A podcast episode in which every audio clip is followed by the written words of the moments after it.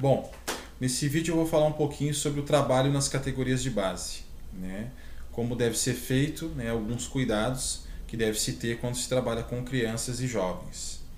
Uh, acredito que antes dos 10 anos a criança precisa experimentar o máximo possível de esportes, é, com o objetivo uh, de aumentar o seu repertório motor e também definir que esporte que ela vai mais gostar e, e vai querer seguir, né? quem sabe aí, para uma especialização.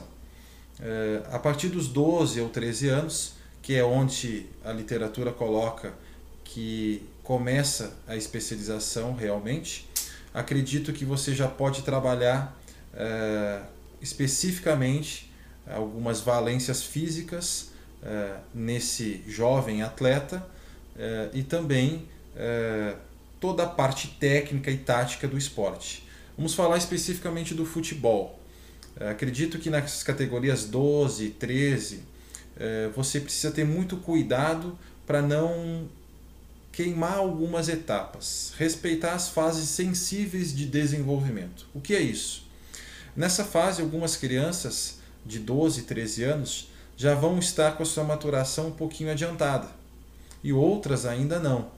É, então você vai ver muitas crianças com 12, 13 anos com uma disparidade muito grande é, de estatura, é, de parte muscular, e isso vai acabar diferenciando uma criança da outra e uma não vai conseguir alcançar os mesmos níveis né, de rendimento, de resultado naquela categoria. Né? Então você precisa ter muito cuidado né, é, é, para planejar os trabalhos quando se trabalha com essas crianças.